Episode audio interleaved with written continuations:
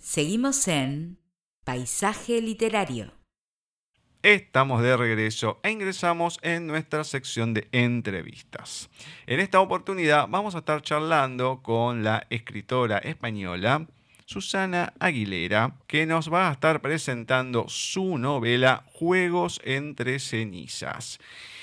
Una novela mm, dura, complicada, con risas, con momentos lindos, pero tiene una cuestión tan ambivalente por momentos porque se va entremezclando la guerra, la guerra civil española, con la inocencia de la infancia de los niños. Entonces es un combo que te va creando momentos mágicos por todos lados. Muy duros, la gran mayoría. Muchos de los personajes pasan y atraviesan todo el calvario que deja una guerra, desde una ciudad central como Madrid, con todo lo que ha pasado, y Villora, que es un pueblito que vive otra realidad hasta ahí, hasta ahí. Vamos a estar hablando de todas sus historias, de esta historia en particular y varias cosas ahora ya que presentamos a Susana. Bienvenida a Paisaje Literario. Susana, ¿cómo va todo por ahí? Hola, encantada de estar aquí. Buenas tardes, buenos días. Yo no sé a qué hora lo vas a emitir, pero estoy muy contenta de estar contigo y que me hayas dado esta oportunidad de estar en tu espacio. No, por favor. A vos por aceptar, porque le cuento a la gente, es de las personas, Susana, que busqué y encontré por el Facebook, porque decidí volver un poco a los comienzos, porque bueno, estábamos mucho con editoriales y demás, editoras. Digo, pero estamos siempre con una retroalimentación entre eso y con gente que ya entrevistamos. Digo, bueno, vamos a empezar a buscar por otros horizontes también. Y te encontré en esas, de, esas tantas páginas que uno tiene agregados. Y, bueno, la verdad que mm, buena comunicación, buena historia, así que tenemos mucho para hablar con eso. Qué suerte tengo que me hayas encontrado, la verdad. Ah, todo se da por algo. Todo, todo, todo tiene una conjunción, así que por algo son las cosas. Así que vamos a ver cómo, cómo se da. Y para empezar, para arrancar, la primera pregunta que le hago a cada persona que pasa por primera vez en el programa, no creo que sea la única que pases por acá, así que en tu caso, ¿qué me podés contar de Susana Aguilera en la voz de Susana Aguilera? Bueno, pues que básicamente yo soy una persona bastante soñadora, eh, creativa y, bueno, positiva, ¿sabes? Y esto de escribir es una aventura para mí y la verdad es que había escrito de siempre, pero nunca me había atrevido y una vez que comencé, pues me ha gustado tanto que ya es como un vicio, o sea, ya no lo puedo dejar.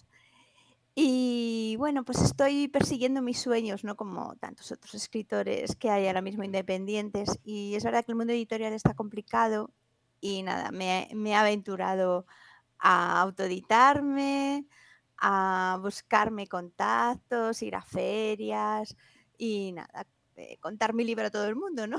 Que, me quiera escuchar. Y bueno, pues esa es Susana, una soñadora y, aventurera, ¿no? Si hay algo importante que tiene que haber en una persona, es los sueños. Si no hay sueños, si no hay mm. inquietudes, no hay nada. Después, bueno, uno ve cómo los puede realizar, cómo puede ir llevando las cosas, pero lo primero que tiene que haber es eso, esas inquietudes, esas cosas que lo van movilizando a uno para poder después tener la creatividad y la imaginación para realizar las cosas. Eso es lo más importante, lo fundamental. Sí, para mí, para mí lo es. La verdad es que lo he aprendido ya después de muchos años, ¿no? Porque al principio yo soy bipolar a mi manera, porque en realidad soy ingeniera. Entonces yo comencé mi vida siendo muy buena en matemáticas y se me daban mal las letras, fíjate. Y, entonces estudié en ingeniería porque eh, bueno, aunque era muy creativa, yo escribía y me, apuntaba a todos los concursos, escribía relatos de joven y pintaba y dibujaba también, porque siempre me ha gustado. Y entonces mm, estuve a punto, cuando tenía que tomar la decisión de qué carrera elegir, de meterme en Bellas Artes, pero claro, ahí me aconsejaron que ahí no te puedes ganar bien la vida. Y el dinero me motivó a estudiar ingeniería, que luego es, real, es verdad que me gusta cacharrear como ingeniera, pero realmente lo que me apasiona a lo largo de la vida me he dado cuenta que lo que me apasiona y me fascina es mm, llevar, ¿sabes? Dejar fluir estas historias que me llenan la cabeza, escribirlas, compartirlas con vosotros y que llegan lectores, ¿sabes? Como tú y que luego es maravilloso que la gente te busque y te comente y te diga sus impresiones y sus opiniones, sobre todo si son buenas, de todo, ¿no? Pero es verdad que si vives con pasión y con, ilusión, la vida se hace más fácil, que mira que la vida es complicada y difícil eh, en muchas ocasiones, ¿no? Pero se hace más bonita. No, totalmente. Pero a ver, si uno puede tener un sustento económico para poder tomar de otra manera la escritura, más allá del tiempo que hay que tener, bueno, genial, pues si solamente uno se queda con la escritura y a lo mejor no llega a ciertas metas, termina siendo un sufrimiento. Lo bueno es poder combinar las dos cosas, esa preparación que tenés que te aporte una situación económica diferente y también que le puedas dedicar el tiempo a la escritura. O sea, se puede todo, realmente. Hmm. Sí, sí, y además mm, es verdad que te lo tomas de otra manera, ¿no? Como tienes cubiertos ¿no? tus necesidades, pues esto es como un extra maravilloso, ¿no? Que no estás agobiado con este libro no gustará, no venderá, no llegará. Tú, yo escribo lo que me gusta, lo que me apasiona, lo que me fascina en el momento, lo que me apetece, ¿no? Entonces me da rienda a, a crear como a mí me gusta, sin ningún tipo de límites. Encima me autoedito, o sea, que, nadie me dice, bueno, me lo, dicen los lectores en todo caso, ¿no? Mm, si gusta o no gusta, pero nadie me dice esto no se vende, esto no es comercial. Ahí no tengo ningún tipo de, de problema. La verdad es que en eso es verdad que, que es una ventaja al final. escribir así. Totalmente. Eh, todo tiene su pro y su contra. Lo bueno es eso, que uno sabe qué se vende, qué no, cómo se maneja, qué te dicen, no tenés que estar esperando que nadie te diga nada, o que no, mira, de todo esto te va a quedar un euro. Porque, y bueno, entonces, sí, me gusta venderle todo, pero bueno, también uno quiere que se vea un poquito más que solamente eso. Si se puede hacer, tiene esa otra satisfacción. Puede costar un poco más, a lo mejor se puede vender un poco menos, lo que sea, pero hay otras ventajas que son impagables. Claro. Luego, es verdad que a mí me encantaría entrar en una, en una editorial y que me hagan todo el trabajo. Es verdad que si me lo ofrecieran, posiblemente vendería mi alma al, al, diablo y diría, sí, sí, en plan comercial, lo que tú me digas, ¿no? Porque es verdad que el trabajo, em, yo sé escribir, pero el trabajo de venderte, lo que es el marketing, es durísimo y no tengo ni idea. O sea, me da muy mal porque yo no soy de marketing, ¿no? Entonces me busco un asesor, pero es muy complicado para mí. Entonces, bueno, pues sí, posiblemente eh, si una editorial me lo ofreciera, pues a lo mejor aceptaría. Pero bueno, ahora mismo estoy muy satisfecha con esto. Y es verdad que la vida da muchas vueltas porque parece que vas por un camino y al final acabas, acabas en lo que en el, dirigiendo tu vida ¿no? hacia lo que te apasiona. Por lo menos en mi caso. Totalmente. Bueno, contame cómo es que llega a tu vida la escritura, la pintura, y si mm. bien desde chica escribís y todo, pero... Mm, eh, y después decidís escribir, pero ¿cuándo es el momento que decís, bueno, sí, quiero escribir de otra manera y, empezar a publicar de esta manera que decís, ¿no? De manera independiente. Sí. Sí, bueno, en mi familia la creatividad siempre ha existido, lo llevo en los genes porque mis padres se conocieron estudiando pintura de Bellas Artes. Mm. Entonces, y las historias, pues mi abuela era muy creativa, la verdad es que siempre nos contaba historias.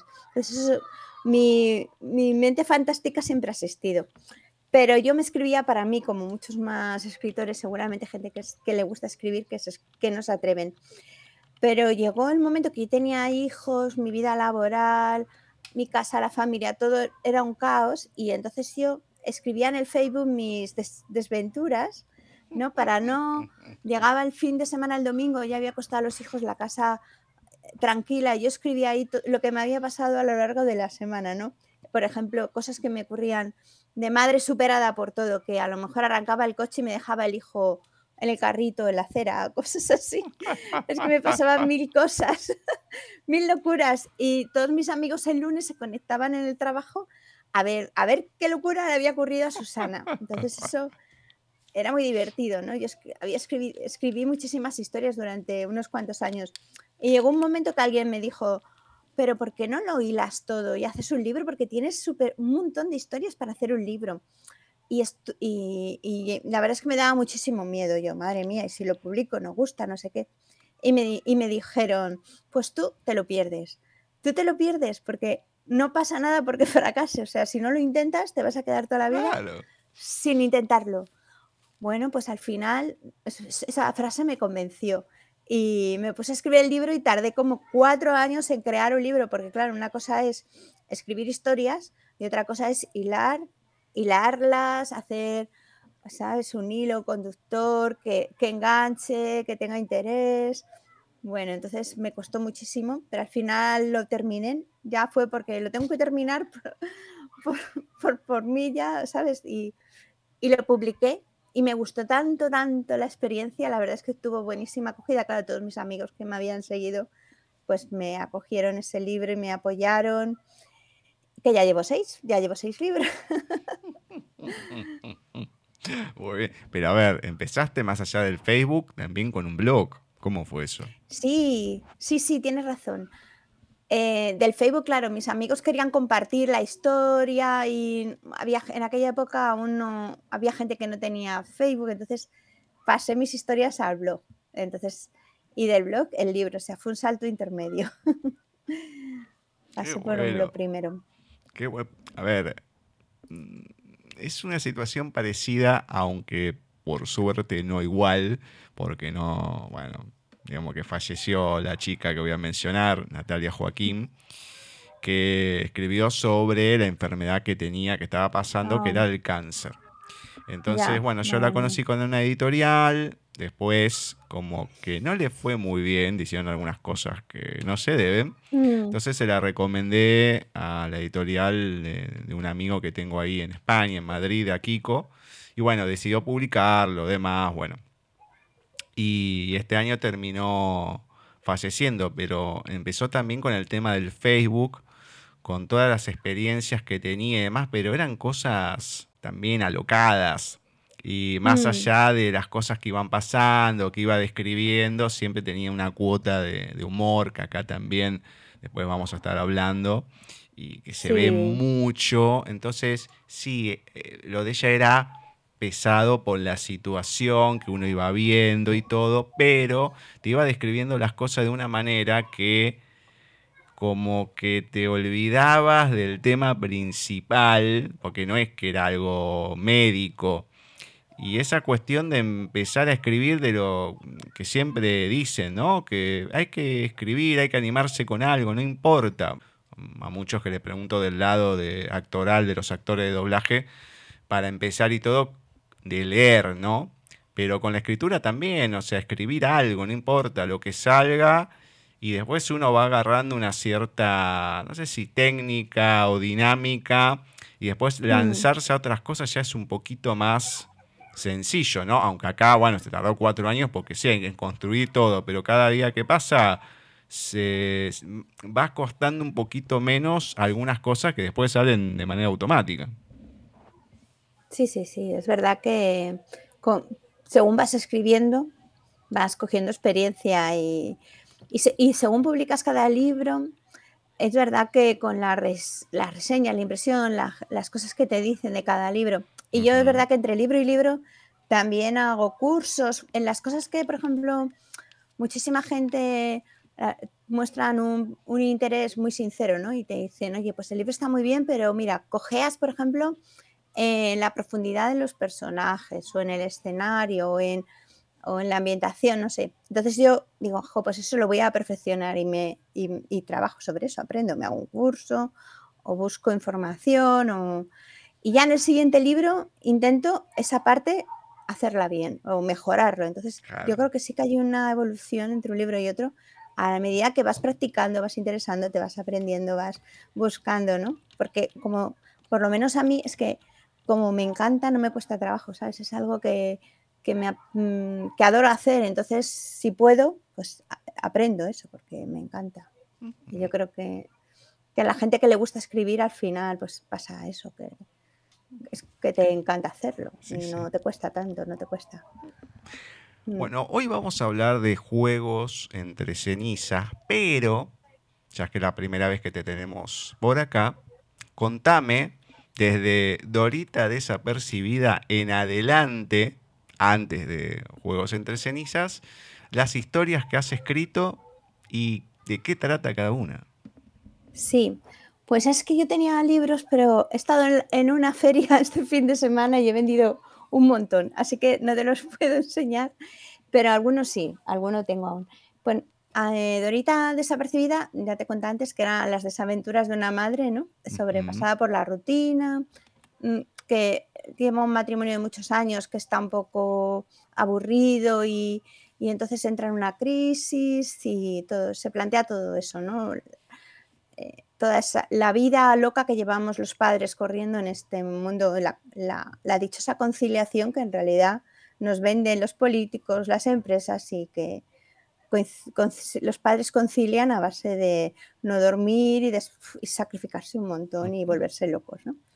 Ese fue mi primer libro. Y luego mi segundo libro fue, es un libro erótico llamado Aurora, el despertar de los sentidos, que lo escribí eh, un verano con mis amigas en la piscina, porque me dijeron, era la época que se llevaba mucho lo de 50 sombras de Grey, ¿no? Y me dijeron, jo, pues nosotras tenemos un montón de eh, fantasías eróticas que son buenísimas, mucho mejores que las de Grey. Y dije, ah, jolín, pues decírmelas si os las escribo. Entonces ellas me, las contaban y yo por la noche, ese verano, las escribía y se lo mandaba y nos, partíamos de risa. Pero, jolín, me gustó tanto la historia que al final igual hice un hilo, metí intriga, metí trama, metí romántico, metí humor y me salió un libro que me, que me ha encantado, es erótico. La verdad es que me daba un poco de cosa que fuera erótico porque eh, tengo familia muy conservadora aquí en España y, pero, y entonces decía, jo, utilizo un seudónimo y me gustaba tanto el libro que dije, no, mira, con Susana Aguilera. y ahí va. y la verdad es que, que, que ese libro me gusta mucho. Lo que pasa que es verdad que el erotismo eh, aún hay mucho tabú con, el tema del sexo y todo eso, y, es, el, libro que peor ha funcionado de todos. Amazon me lo censuró, nada más publicarlo, no sé, no lo encontraba nadie, o sea que hay mucho tabú, hay mucho tabú. Qué raro hoy en día que te censuren un libro erótico. Bueno, Mirá que he entrevistado a mucha gente que escribe erotismo y, y vende en Amazon y todo, entonces no, estaba, pero no se encontraba, ¿sabes? Que tenías que entrar. Ellos tienen una sección de erótico, ¿no? Tienes que buscarlo ahí. No. Era complicado, es complicado encontrarlo si no sabes el título. Que posiblemente, ven, si eres un autor muy conocido, vendes un montón sin problemas, porque al fin y al cabo Amazon es un negocio y lo que le interesa es vender. ¿no? Sí, sí. Pero como que los, los, cataloga aparte y, lo, y entonces es más complicado encontrarlos. Tienes que entrar al erotismo, claro. Pero bueno. Y, te sigo contando. Y luego el tercero, que se llama, ya me gustó tanto el, misterio que le había metido al libro, un poco la intriga, que ya hice uno de, novela negra, que tengo aquí la primera versión Ahora ha cambiado, ha cambiado la portada, es que tengo el antiguo. El primero que saqué me lo tengo aquí yo de recuerdo, que se llama Todavía no quiero recordar, que cuenta un poco la historia de cuando entró la heroína en España en los años 80 y no se sabía qué era. Entonces, es una generación entera de chicos jóvenes que yo los recuerdo, yo era pequeña en aquella época, recuerdo verlos pidiendo que le dieras dinero con una jeringuilla y realmente eran muertos vivientes, eran esqueletos andantes los pobres y se murió muchísimos jóvenes en aquella época consumidos por, por el caballo. Y yo mm, tengo hijos de 18 y 20 años que no saben lo que es la heroína, lo que ha sido. Y me enteré que otra vez volvía, pero que se la fumaban. Y dije, jo, voy a escribir un libro sobre esto, porque la gente joven no sabe lo que pasó, no los han visto como nosotros, como, como nuestra generación. ¿no? Y entonces una novela negra de, asesinatos relacionados con la trama de, de la heroína. Y bueno, pues ese libro la verdad es que mm, mm, gustó mucho. La gente me dio muy buen feedback de él. La verdad que... Y a mí también me gustó mucho, me gustó mucho matar gente Así que escribí uno de terror gótico con fantasmas, que es El secreto de Amara. Eh, a ver si me... No ah, sí, tengo uno aquí, creo. Pero voy a levantar un momento. Ahí, aquí. Que lo... Este, este. Ahí. El secreto de Amara. No sé si... Y, y bueno, pues cuenta, habla de una leyenda de un castillo maldito en el Valle del Tietar en Ávila. Y bueno, es un castillo que todo el que se acerca, pues le pasa algo, desaparece desde hace décadas. toda la comarca, ¿no? los vecinos de los pueblos de alrededor no quieren acercarse al castillo, está medio de ruido porque es medieval. Y hay un marqués venido a menos, endeudado, que lo hereda y entonces se, va con su madre y su hija a intentar venderlo, eh, a, intentar arreglarlo un poco para venderlo. Bueno, quiere venderlo para un hotel o para castillo rural, lo que sea. Y claro, en cuanto llegan empieza a pasar un montón de cosas, ¿no? Porque el castillo está maldito. Y bueno, la, la chica que es la protagonista en realidad, pues siente una conexión con el castillo, es un poco paranormal también, empieza a tener visiones y bueno, empieza a descubrir todo lo que oculta, el castillo y que es realmente, qué es el que hay detrás, que es la leyenda negra, que no es lo que parece. Porque a veces hay que temer más a los vivos que a los muertos. Mm.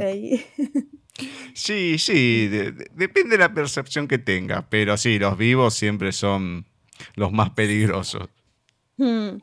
Y es que voy enlazando libros, porque como este, los fantasmas yo quería que fueran medievales, pero de la reconquista, ¿sabes? Ahí, entonces me, estuve documentando y me encantó. Y dije, jolín, pues voy a escribir un libro de la reconquista. Y entonces escribí el siguiente, a ver por dónde lo tengo, que eh, es Alima, la mudéjar de Bulcuna. Bulcuna es mi pueblo. Eh, mi pueblo, el nombre de mi pueblo en la, eh, cuando era andalusí.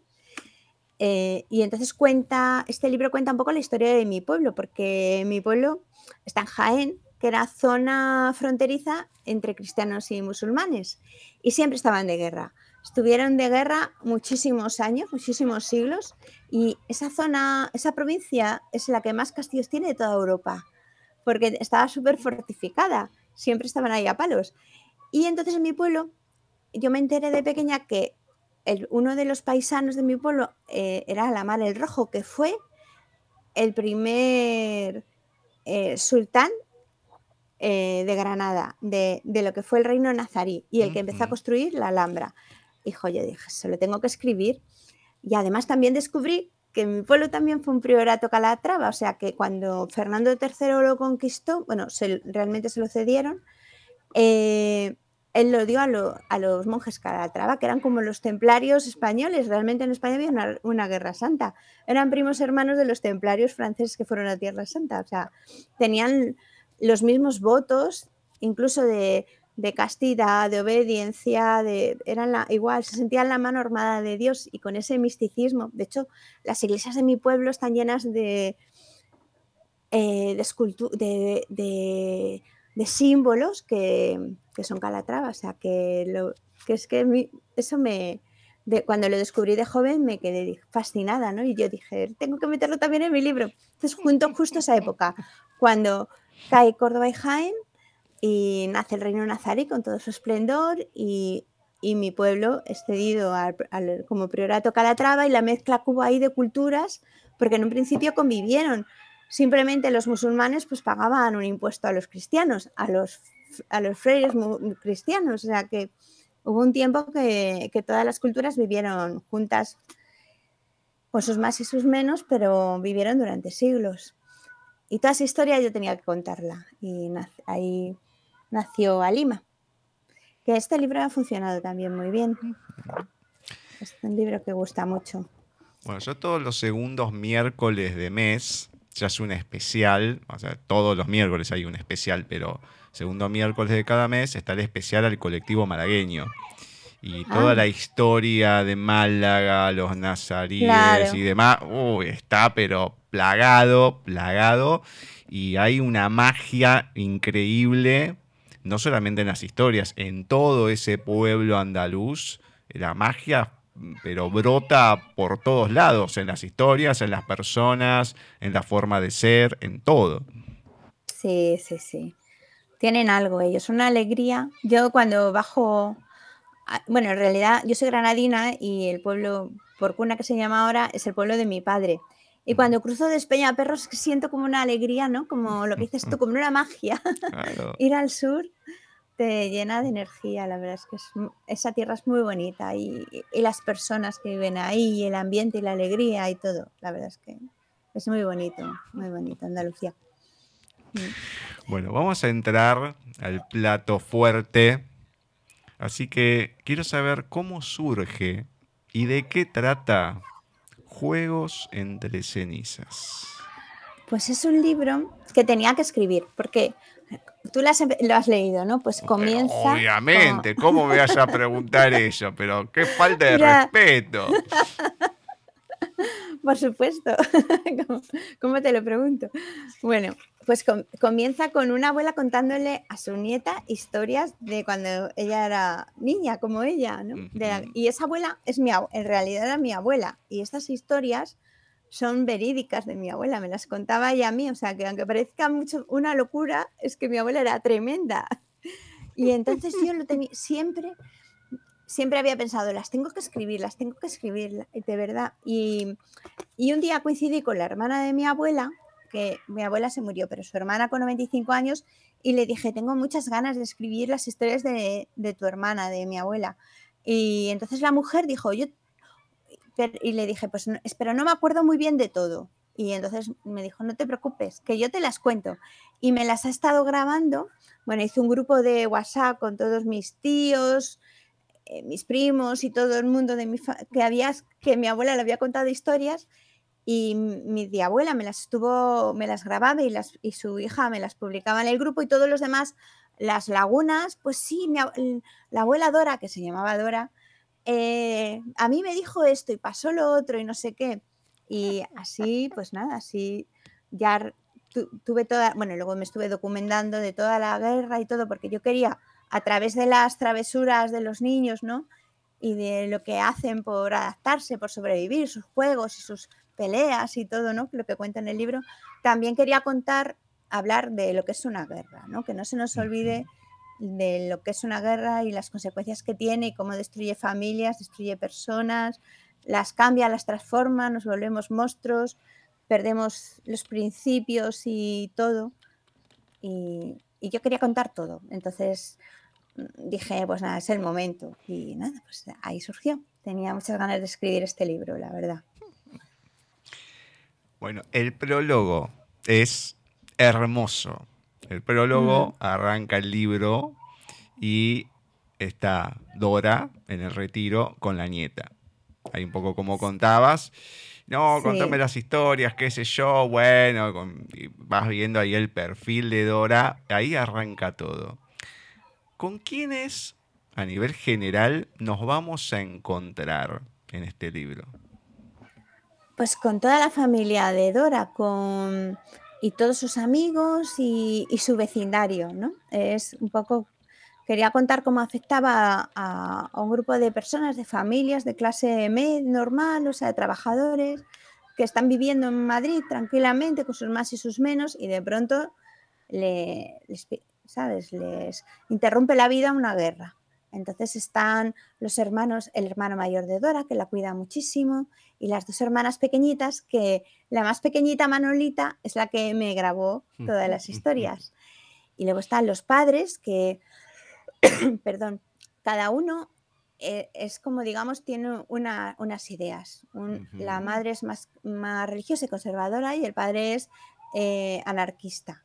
Y entonces cada uno, y era así, y cada uno pues piensa de una manera, pero a pesar de, de pensar de una manera, como se toleran y, y- y se, se respetan, que es lo normal. O sea, son una pareja, cada uno piensa de una manera y ya está. Pero es que en, en las guerras no se tolera que no pienses como uno dice. Entonces, como cada bando decía. Y luego está el vecindario y bueno, y los amigos de su pandilla. Ella es la capitanísima y, y tiene a, a todos sus amigos ¿no? de su pandilla debajo y bueno, hacien- pasando aventuras y trastadas por, por Madrid. Que Madrid era un frente y, y se pegaban tiros de, bueno, como cuento en el libro, ¿no? De, de piso, de piso a piso. Se, era el frente, por ejemplo, estaba en Carabanchel, o sea, que es que, o en la ciudad universitaria, entre los pisos se disparaban. O sea, que era tremendo. Oh. Mm. Bueno, este libro, esta novela, se divide en dos partes, va entre Madrid y Villora, y está la primera parte, la batalla de Madrid, y la segunda parte, retaguardia en Villora. Entonces, estas dos partes, que una están en la capital y se van después al pueblo de Villora. Sí. Si bien después, bueno, hay otras cosas que van pasando y demás. Entonces está diferenciado en esas dos partes en donde, bueno, vamos encontrando muchas cosas. Algunas las voy a tratar de graficar acá, no todas, algunas.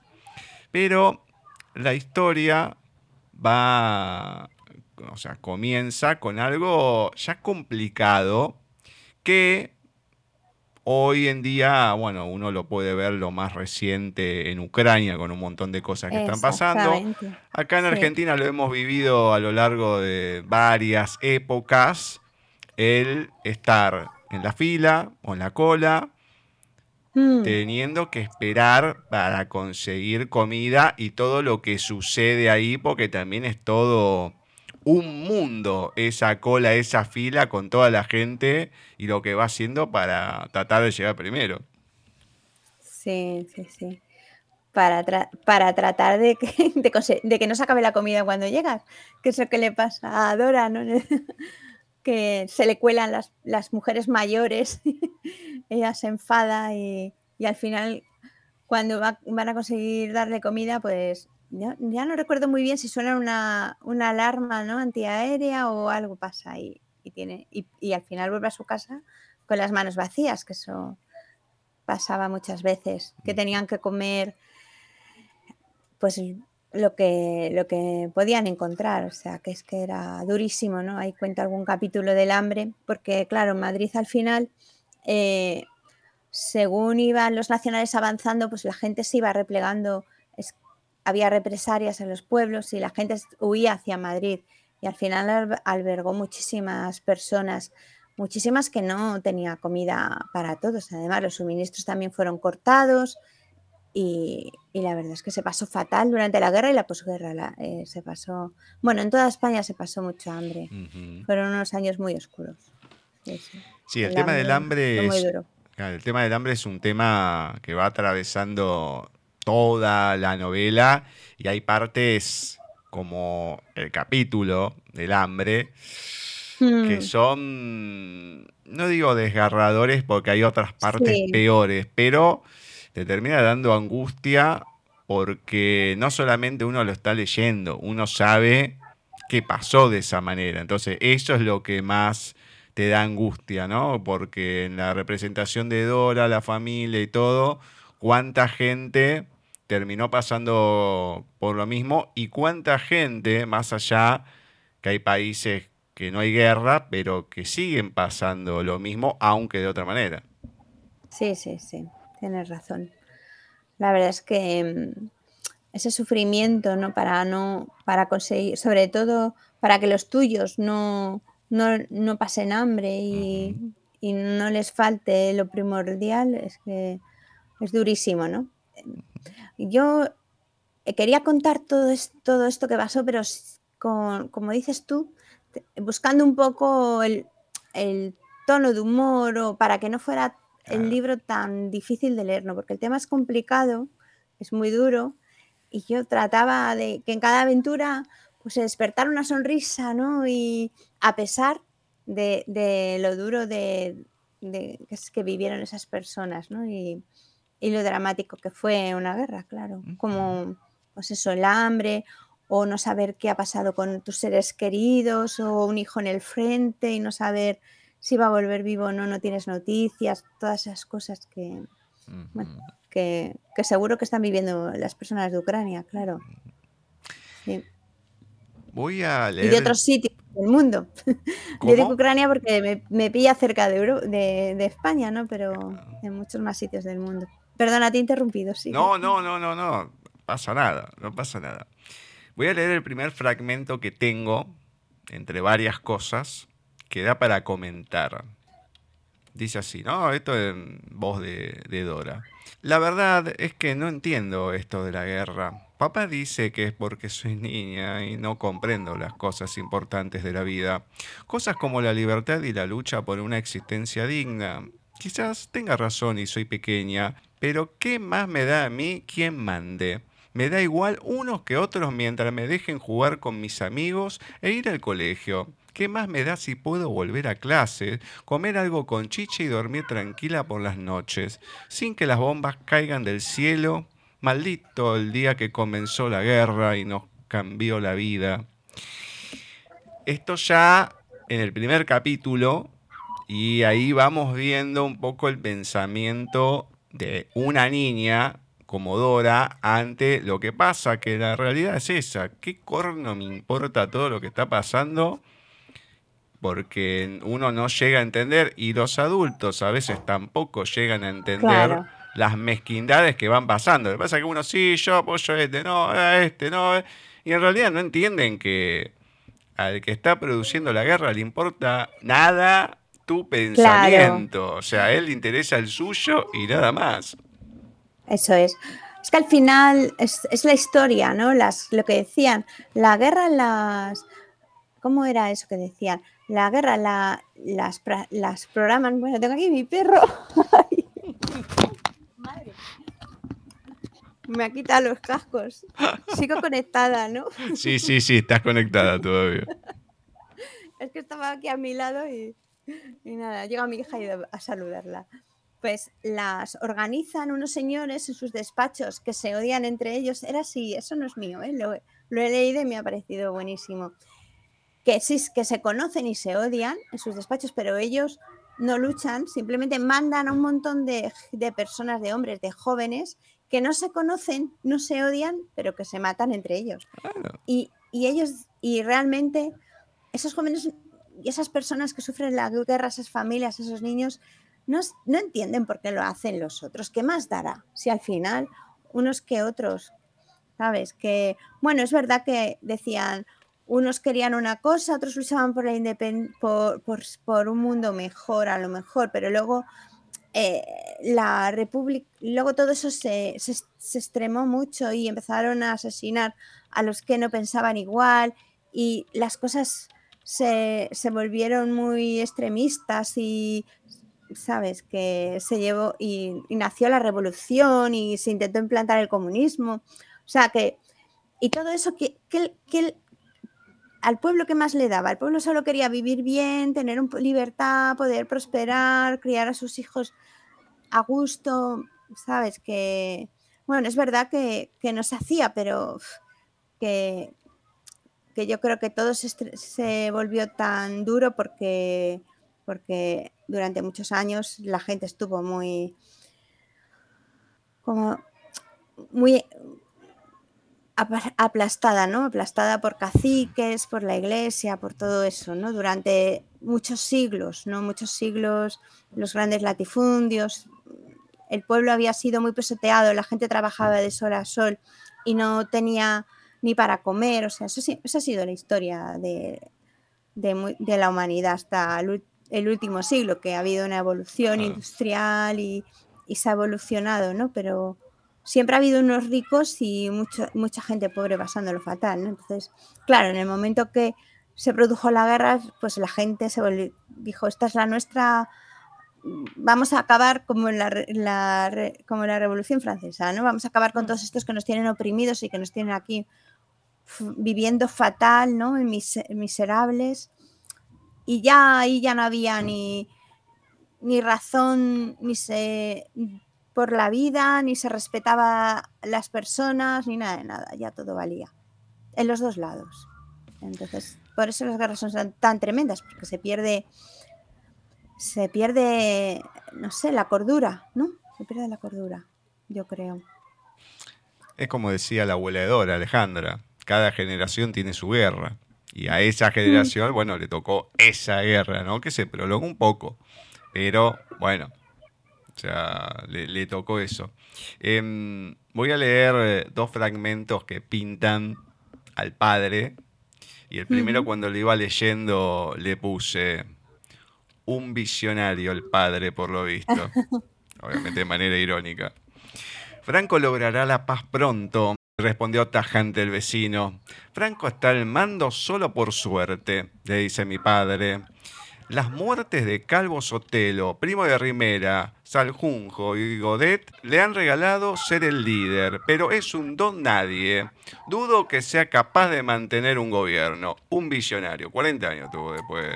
Ya. Con la dictadura. Un visionario bárbaro. Eso me gustó porque le metes este de sí, sí, la verdad que le pegó de una manera increíble. Y Acertó, ¿eh? No, increíble. Y además de visionario, pesado, por esta parte que digo. Ah. En Madrid el 25 es un día normal y se trabaja, nos dijo mi mm. padre. Pero por ese Jesús, sencillo carpintero, que echó a los ricos mercaderes del templo y se enfrentó a los sacerdotes y romanos, nos tomaremos una copa de anís que he conseguido. Él fue el primer revolucionario de la historia que creía en la igualdad de los hombres y le mataron por sus principios.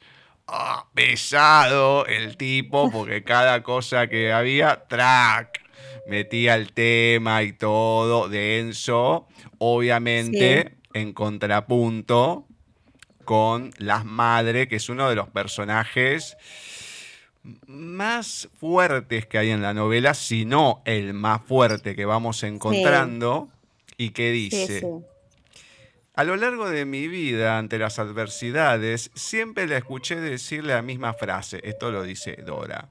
Los problemas hay que abordarlos como mejor se pueda, sin perder el tiempo en llorar por ellos. Entonces acá vemos el contrapunto de uno con el otro, que no le importa nada, que quiere la revolución, que voy a pelear, que lo hago. Y la madre, dejate hinchar. O sea, esto no vale la pena, hay que hacer esto, vamos a hacerlo. Porque tenemos que salir adelante, tenemos que comer, tenemos que esto o lo que sea y vamos viendo ese contrapunto que es maravilloso y que, mm. a ver, en una novela es maravilloso. El tema es que cuando toca, que la mayoría de las veces suele tocar así las parejas, bueno, las chispas que van produciendo en un ambiente ya caldeado por todo lo que va pasando. La, el padre es un idealista y la madre es súper práctica. La madre tiene ahí sus cinco hijos a los que y su hermana a los que sacar adelante y entonces dice aquí hay que remangarse y, y hacer lo que sea por salir adelante y con mi familia y se pone a trabajar, no me voy a lamentar que no tengo tiempo. la verdad que la madre es genial. Sí, yo quería que fuera un personaje, ese, ese personaje, el de fuerza, el que dices tú, que, que tira para adelante con los hijos y les dice, los problemas no hay que lamentarse, hay que solucionarlos. Es que me parece una buena forma de afrontar la vida en cualquier momento. ¿eh? O sea, hoy en día también. No hay que estar lamentándose, ay, ocurrirá, no ocurrirá, ha pasado, no, no, pues ¿qué ha ocurrido? Pues vamos a arreglarlo. hay, que, hay, que, hay que vivir así, porque es que si no, si vives lamentándote, si vives lamentándote de lo que aún no ha pasado por miedo a que pase y luego cuando pasa te lamentas y te bloqueas y no lo resuelves, pues mal vamos. Entonces yo quería eso, transmitir eso con ese personaje, esa idea que me parece súper súper potente y súper importante para plantear, para vivir, para recorrer esta vida. Mm. Hay un actor chileno de doblaje, Alexis Quirós, bueno, en Chile es bastante conocido, que en la entrevista que tuve, la charla, él comentaba algo, está en, una masonería y demás, ¿no? Es masón. Y comentaba algo interesante que uno lo, se puede escandalizar con lo que dijo, pero hay que entender lo que dijo. Más allá que hubo una generación intermedia, pero se pasó de la generación de hierro, donde ah. a la mujer, o sea, el marido la mataba a golpes y seguía, donde le pasaba una cosa y seguía, donde le pasaba otra cosa y seguía, qué sé yo. Una generación intermedia y la generación de hoy en día, la generación de cristal, o bueno, ya va pasando de cristal y demás, en donde todo les hace mal, en donde son más débiles en otros sentidos y cuando pasa algo un poquito más fuerte, ni hablemos de una guerra, pero cuando pasa algo un poquito más fuerte es como que no saben cómo salir adelante, porque en tanta cuestión, tanto mm, apaño que se les dio, tanto cuidado y demás, es como que se pasó de un extremo al otro y hay veces que cuando hay que tomar una resolución en situaciones un poquito más complicadas de la vida en general, es como que no pueden, se saturan porque no, no pueden, porque nunca han tenido ese tipo de herramientas a lo largo de la vida, por una parte, por suerte, y por otra parte, con pena, porque decís, lo más importante es estar preparado precisamente para la vida, para lo que te toque y poder salir adelante y mm, no que sea el, no, que sea un sobrevivir, pero sí, claramente, el vivir de la mejor manera que puedas con todas las herramientas que, necesites, que, puedas tener al alcance de la mano. Yo, la verdad es que es verdad, tengo dos hijos Eh, de 18 y 20 años, o sea, que son los dos de la generación de cristal. Y, sí que les hemos resuelto muchas cosas en la vida. Y yo lo que veo es que ellos mm, van como retrasados en el tiempo, pero nosotros también fuimos madurando más tarde que nuestros padres, porque mi padre ah, con 10 años, mi, abuela le metió en una academia militar, con 10 años le, le dio una maleta y ala, arreando. Eh, y los nuestros van como, mi hija con 18 dice que no quiere ser ya adulta, mi hijo con 20 tampoco. Y yo pienso, es que ellos van como más despacio, pero también es que su vida va a ser más larga, porque la esperanza de vida de ellos va a ser más larga. Entonces, no quieren, y de hecho, no quieren aún tener responsabilidades que antes, pues mi padre con 18 ya a lo mejor había, ¿quién tenía ya hijo? Mi madre con 18 ya tenía ya se embarazó, se casó, se embarazó, o sea que, pero ellos no, no, bueno, eso está hasta los 30, 40, ¿no? Entonces es como que, la, que, esta generación de cristal aún quieren alargar, no quieren tener responsabilidades, no quieren enfrentarse aún, pero luego yo lo veo que cuando tienen que resolver algún tema, pues lo van resolviendo a su manera, o sea que les quiero defender un poco, porque es verdad que todo el mundo la, con, con la generación de cristal lo mal que lo van a hacer, van a acabar con, con el mundo. Bueno, ah, güey, tampoco la, tampoco la exageración, claro. si no acabaron con el mundo, hasta ahora. pobres. Pero yo creo que son distintos y igual es, es, es la brecha generacional con nosotros. Nosotros no los comprendemos, pero nuestros padres tampoco nos comprendían a ah, nosotros, no, nuestros abuelos. O sea, yo creo que, que se les critica mucho, pero simplemente son distintos no sé lo que ocurrirá, no sé si al final es verdad que tendrán los problemas que la gente dice que van a tener, pero yo veo que van resolviendo sus temas, ¿no? A su manera, es que son totalmente digitales, se mueven por las redes de una manera, o sea, son mm, unos seres muy raros para mí, pero es que ellos son distintos, son así, han nacido en un mundo totalmente, mi hijo me habla de realidades paralelas, el meta, yo qué sé, no sé, el metadato, no sé, el mundo ese, y yo que sé, que venden un fichero por no sé cuánto dinero y cosas que yo digo, oh, no lo entiendo.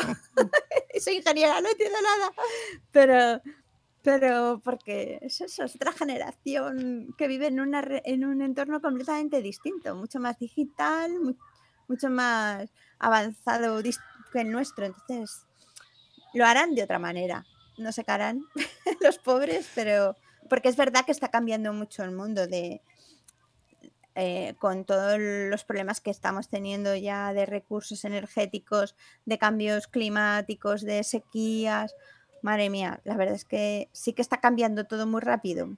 imagino que como todo ser humano se adaptarán, porque nosotros somos una especie que nos adaptamos, o sea, sobrevivimos a costa de otras especies posiblemente, pero al final se adaptarán, digo yo, espero.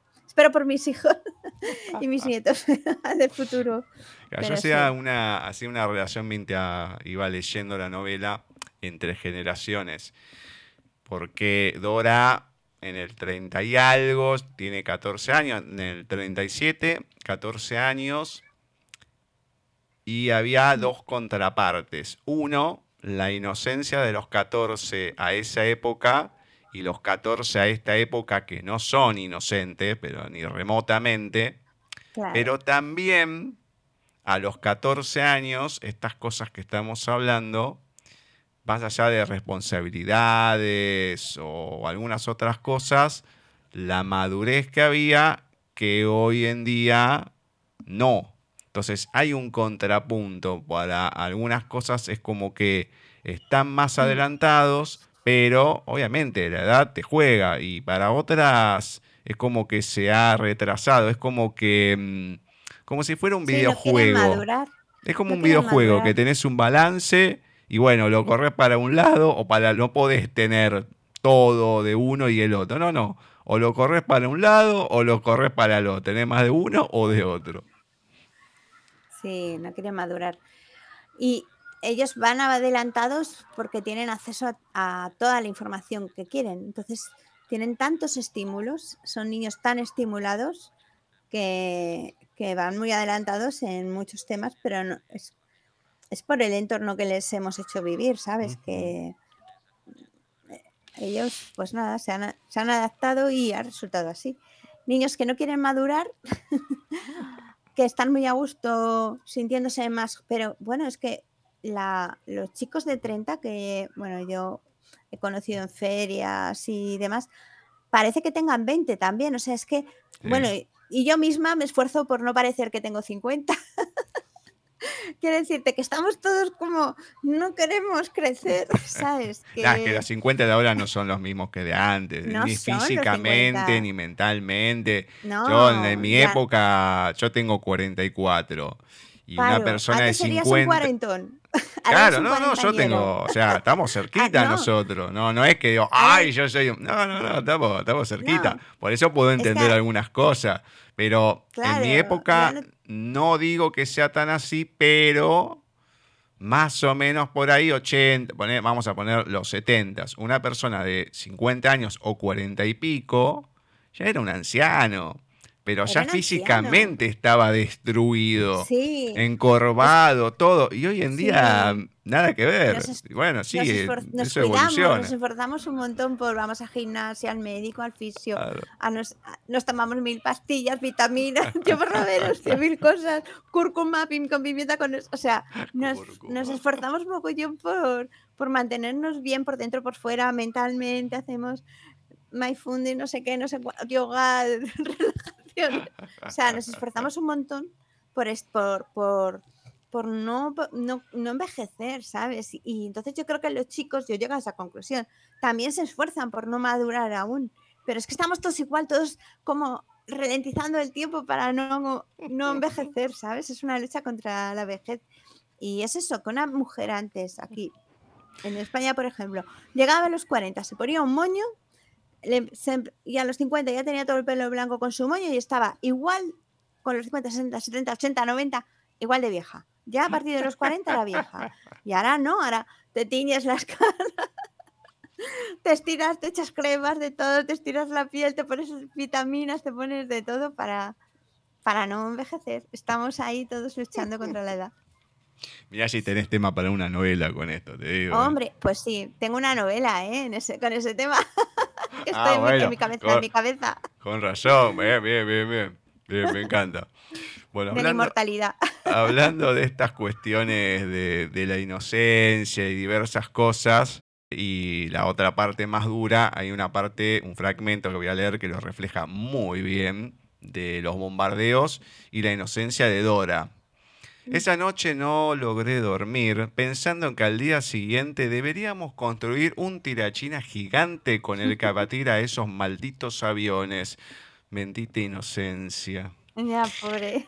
Entonces, es caro porque no para, no para, está en Madrid y no paran, no paran, no paran. Y claro, esa cuestión que hasta ella misma se da cuenta, pero es lo que se te ocurre en tu inocencia, casi rozando un mafalda, vamos a decir. Mm, El- esa cuestión Sí. de paren el mundo que me quiero bajar, bueno, eh, tratar de Sí, hacer sí, algo para eh, solucionar. A ver, yo creo que las cuestiones más complejas tienen soluciones simples. El tema que el ser humano no las quiere aplicar porque está, no, yo quiero esto, quiero esto y es esto.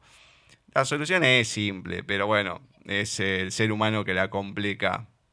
Em, hay otra parte que me encantó, pero hay que tener mucho cuidado. Jugar en este sitio no es de cobardes, porque entre esos objetos ruinosos podemos encontrar moradones peligrosos, como ratas, perros callejeros y murciélagos chupasangres.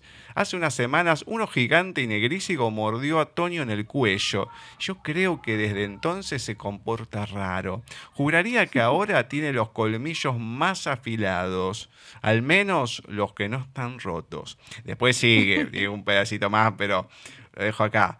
Eh, me encanta, me encanta porque se va jugando con esa inocencia y esa cuestión de ir tirando cosas que te hacen eh, apartar un poco de esto que íbamos hablando de toda la guerra y todo. mm.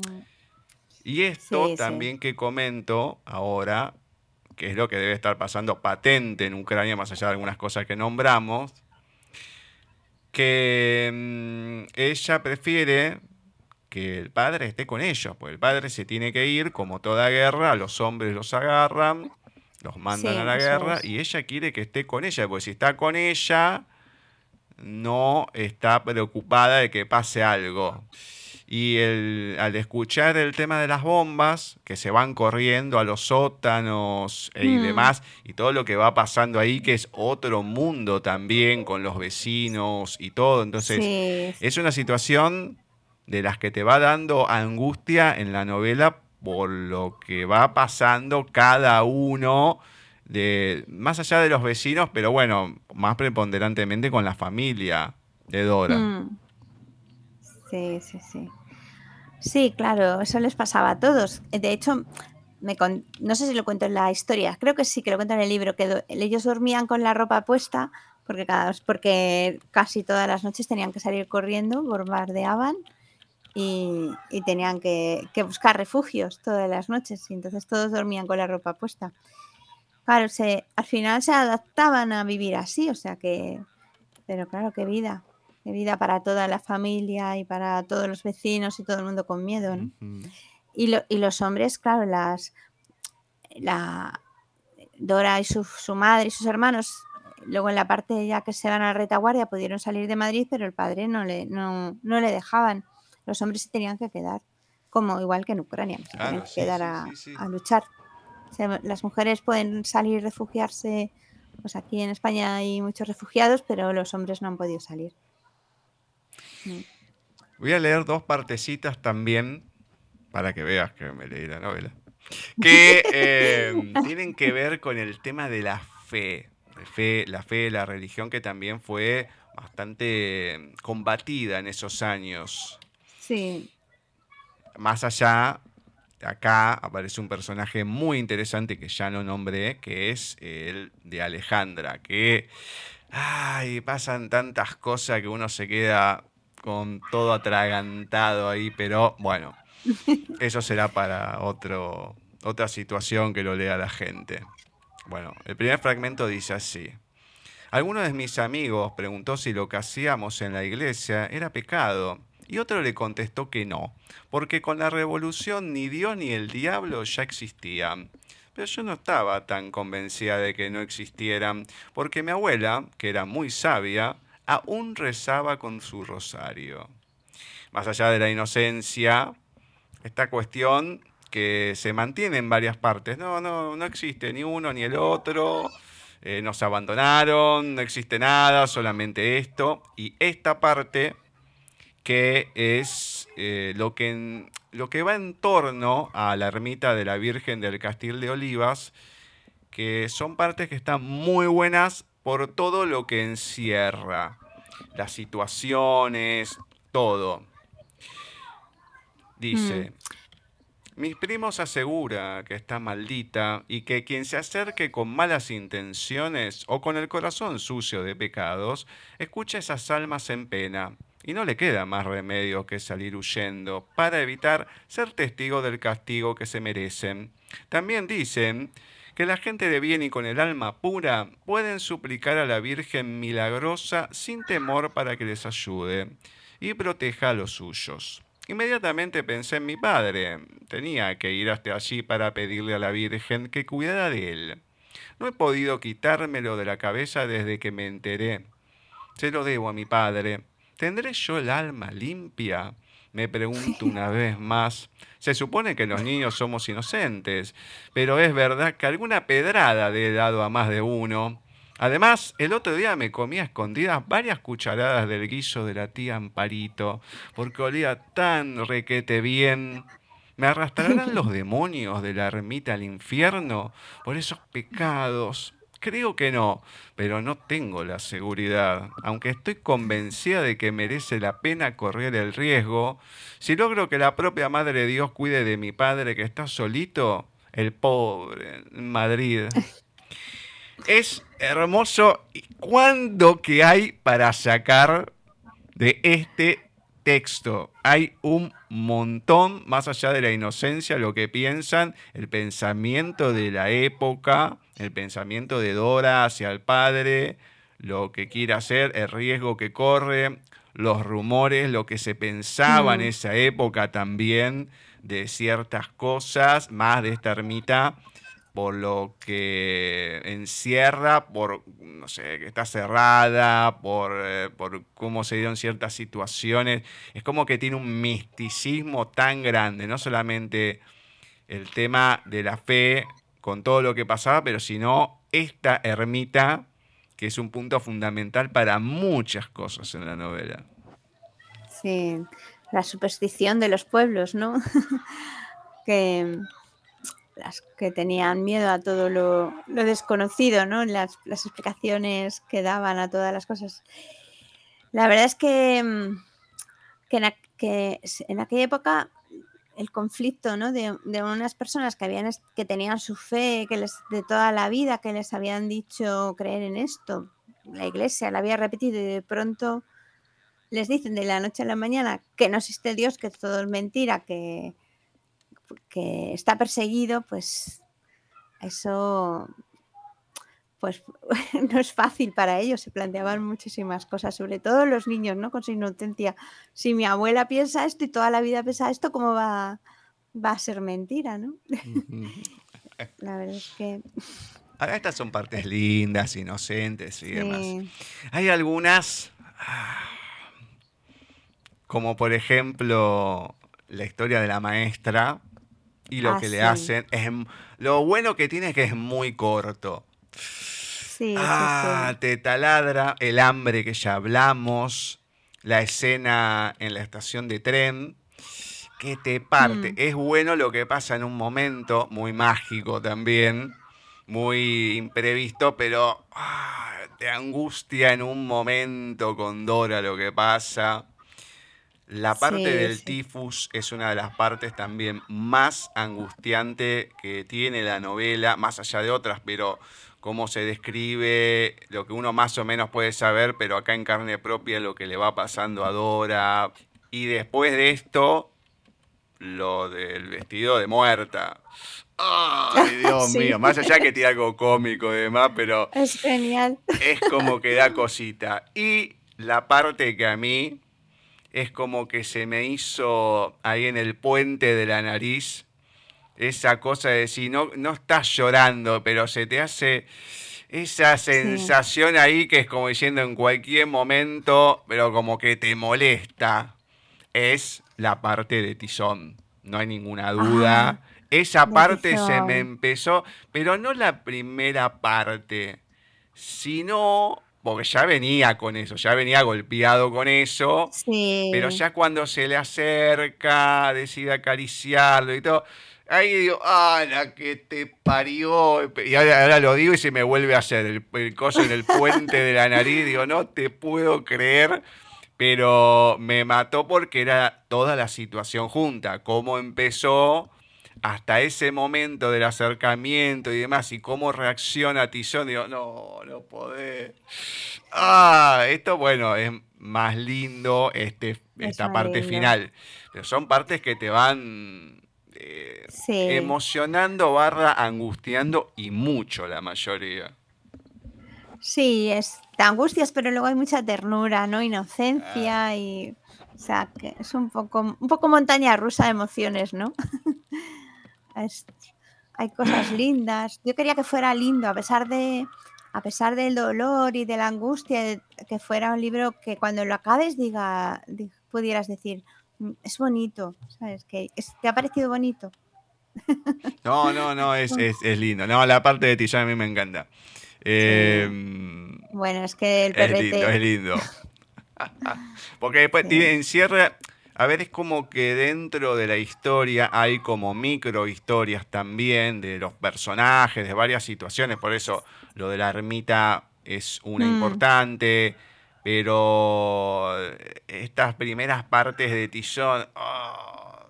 buah, no importa, vamos a dejar ahí. Ya, Préstenle atención porque está muy bueno. Y le advierto a la gente que tenga cuidado, nombro dos cositas antes de decir lo que me gustó y encantó, son varias situaciones. Desde el capítulo de la carta y la huida en adelante, bueno, ya está, Mm. hay un quiebre, no hay vuelta atrás para nada, si bien no hay vuelta atrás en muchas situaciones, pero es como que ahí ya es un barranco y bueno, no paran las situaciones. Ahí, bueno, la gente cuando llegue, prepárese, agárrese un vasito de agua, algo, respires, que respire, dense una vueltita, algo, y después encaren esa parte porque sí, va, va cuesta abajo en todo momento. Y antes de lo que me gustó que te decía, hay una situación que la tengo que nombrar, porque mira que has escrito varias cosas acá, pero esta parte, que es cuando estar con la panda y van a cazar para comer, Mm, uf, no podés. es durísimo. No Es podés durísimo. porque yo creo que hubiese reaccionado igual que Dora. Mm, Igual. ya. Ah, Es- si bien hay una es que- lealtad ahí, genial, pero después que le dicen algo, ah, Dios Es mío, que no es digas es nada. durísimo. Es durísimo. Ese, ca- ese capítulo es durísimo. es verdad. No, no, pues hay capítulos duros, pero esta parte. ah. Porque, a ver, no es la dureza de. mm, como el tifus, o sea, situaciones un poco más complicadas, o sea, no es tan así, pero es como que pasa. Porque bailan ahí, se ponen contentos, entonces como que pasa entre toda la, situación. Pero ya que uno más o menos lo viene pensando, pero cuando lo dicen y todo, ¡ah! Que ya ¡Qué tiene la tripa llena, ya puede pensar y dice, "Ay, madre mía, ¿qué he hecho? No. ¿Por Sí, qué sí. están tan gorditas? Bueno, Ya, no lo contemos, Dios mío, es un secreto. es, es una novela una para ir ir con, con tranquilidad. Bueno, Sí. Lo que me gustó de todas las cosas, más allá de lo que fui comentando, cuando Dora va por primera vez a la ermita, me encantó toda la situación del camino, de, de lo que va pasando, de entrar, de todo, todo. Después hay otra ida y demás, ¿no? Entonces, cada ida, pero la primera es mortal lo que va pasando. Después, la lealtad y el personaje de Tonio Ah, Muy sí. bueno, muy bueno ese personaje. Y ese personaje fiel, fiel, que Mm. hace un montón de cosas para resguardar a su capitanísima. Sí, sí, sí. El hermano Tomás también, no hay ninguna duda, desde el lado de la protección, más allá que es un pavo por momento. pavo. Sí, es un pavo bárbaro, hace un montón de cosas, morisquete y demás, pero tiene su otro lado de ser el hermano mayor. Yo te cuido, Claro. estoy ahí para vos. Entonces tiene esa Sí. contraparte. Sí, hago morisquete, así y demás, pero cuando hay que estar, se, Se está. está, Hay sí, momentos complicados que pasa. También Mm. el hermano más en una parte por hacerse los giles con los bichos. Bueno, No. Eh, por gil le pasa. No hay que hacer eso. Bueno, los reacios de Marcial y Pipa también son dos Mm. personajazos, cada uno a su estilo, ¿no? Pero Pipa es muy, no, muy, muy borde, muy borde, muy borde en todo sentido. Es un muy buen personaje ese también. Competidora de Dora. No, no, pero eh, eh, además que uno, yo me la imagino. Yo me la imagino y le pongo cara, nombre, apellido. Uy, No. o sea que ya tienes una pipa en tu vida. Tengo varias pipas en mi vida. Olvídate. Tengo varias pipas. Bueno, después, la felicidad ante algo tan chiquito como un chocolate. Ah, sí. Es muy buena esa parte y ahí te dimensiona un montón de cosas, porque van pasando situaciones, pero con la del chocolate te dimensiona todo, porque uno hoy en día, está bien, a lo mejor no todo el mundo.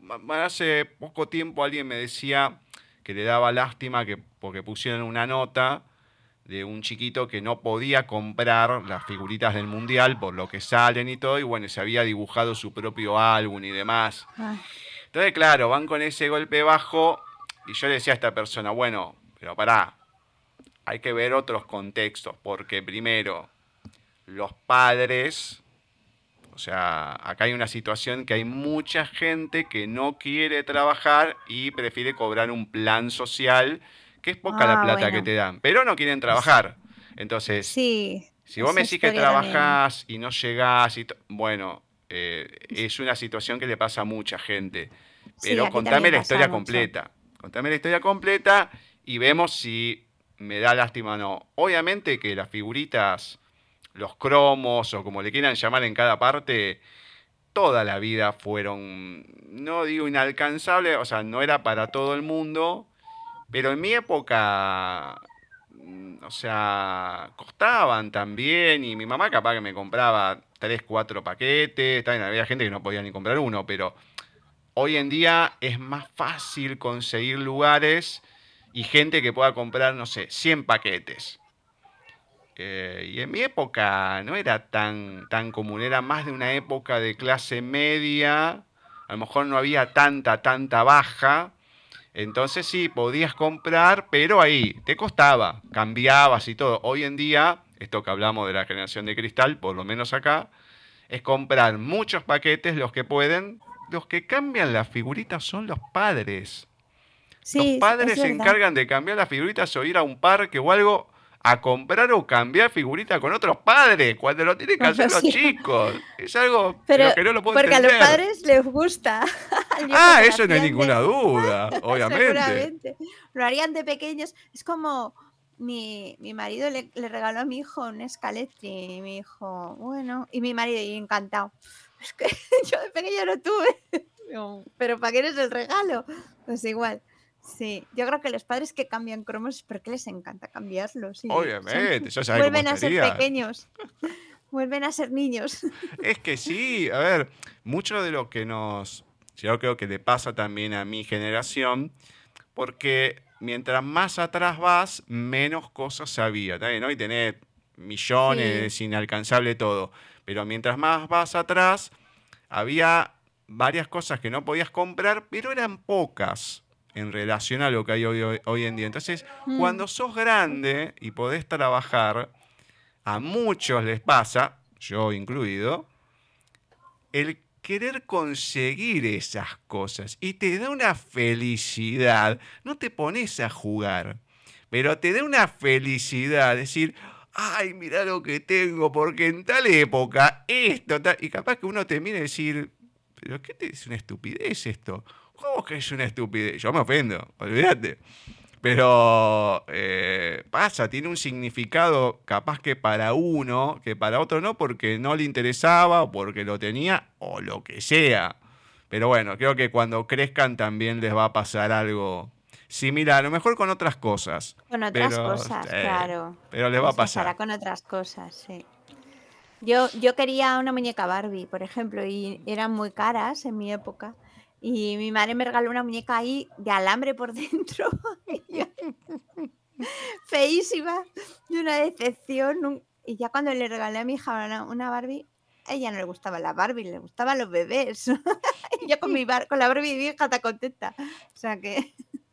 Eso les pasará a ellos con otras cosas. como mi cuñada, que cuando nacieron las nenas, no, no, Barbie, Barbie. Y la que le gustaba a la Barbie era ella. Era, claro, a la madre, como a mí. Y a mí me da una bronca. Digo, no le pienso regalar una Barbie. O sea, le voy a regalar algo que pueda ir para su edad y demás, qué sé yo. Sí. Eh, pero, porque después, yo me acuerdo que le regalaron, eh, creo que mi otro hermano le regaló la Barbie Cascanueces, que era la bailarina. Ah, sí. olvídate, terminó destruida, pero rota por todas partes. Y yo sí, también mi hermano la compró de oferta en su momento, después la guardó, la regaló. Genial. Pero eh, también uno ha roto, yo he roto juguetes y todo, no voy a decir que no, pero decís, ah, es para una nena más grande esto, no es para tan chicas. Entonces, bueno, el día que le regalé... Era para la madre. Eh, bueno, yo en una época le regalé el avión de Barbie, que es gigante y todo. Ostras. Yo le digo, ¿le llegan a hacer algo a este avión? Les corto las manos. Y hasta el día de hoy les pregunto, me imagino que el avión lo tienen todavía, ¿no? La más grande tiene 25 años.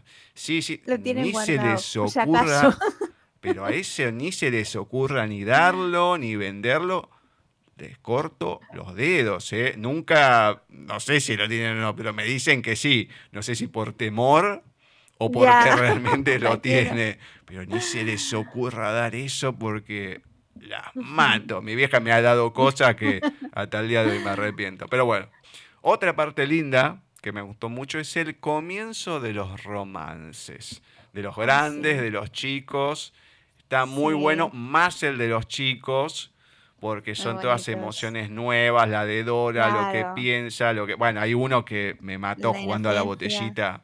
No, no, el de la botellita me mató la reacción y el por qué, pero está muy bueno porque es muy típico de la niñez, no solamente de esa época, hasta, no te digo tan ahora, pero por lo menos de nuestra generación también. Y, es algo, bueno, que al leerlo uno con una cierta edad, bueno, te, te cae una sonrisa y lo, lo podés entender de, de, ciertas maneras, ¿no? Está, está muy bueno. Más allá de algunas situaciones que pasan después con otros personajes que hacen confesiones y que le dicen a ella y todo. Yo que, que tengo que decir que no, uy, justo, muy menos mal que ahora no pasa nada, porque si no, no, no, está, está muy bueno lo, lo que se va dando. Después, a ver, esto en realidad me dio bronca.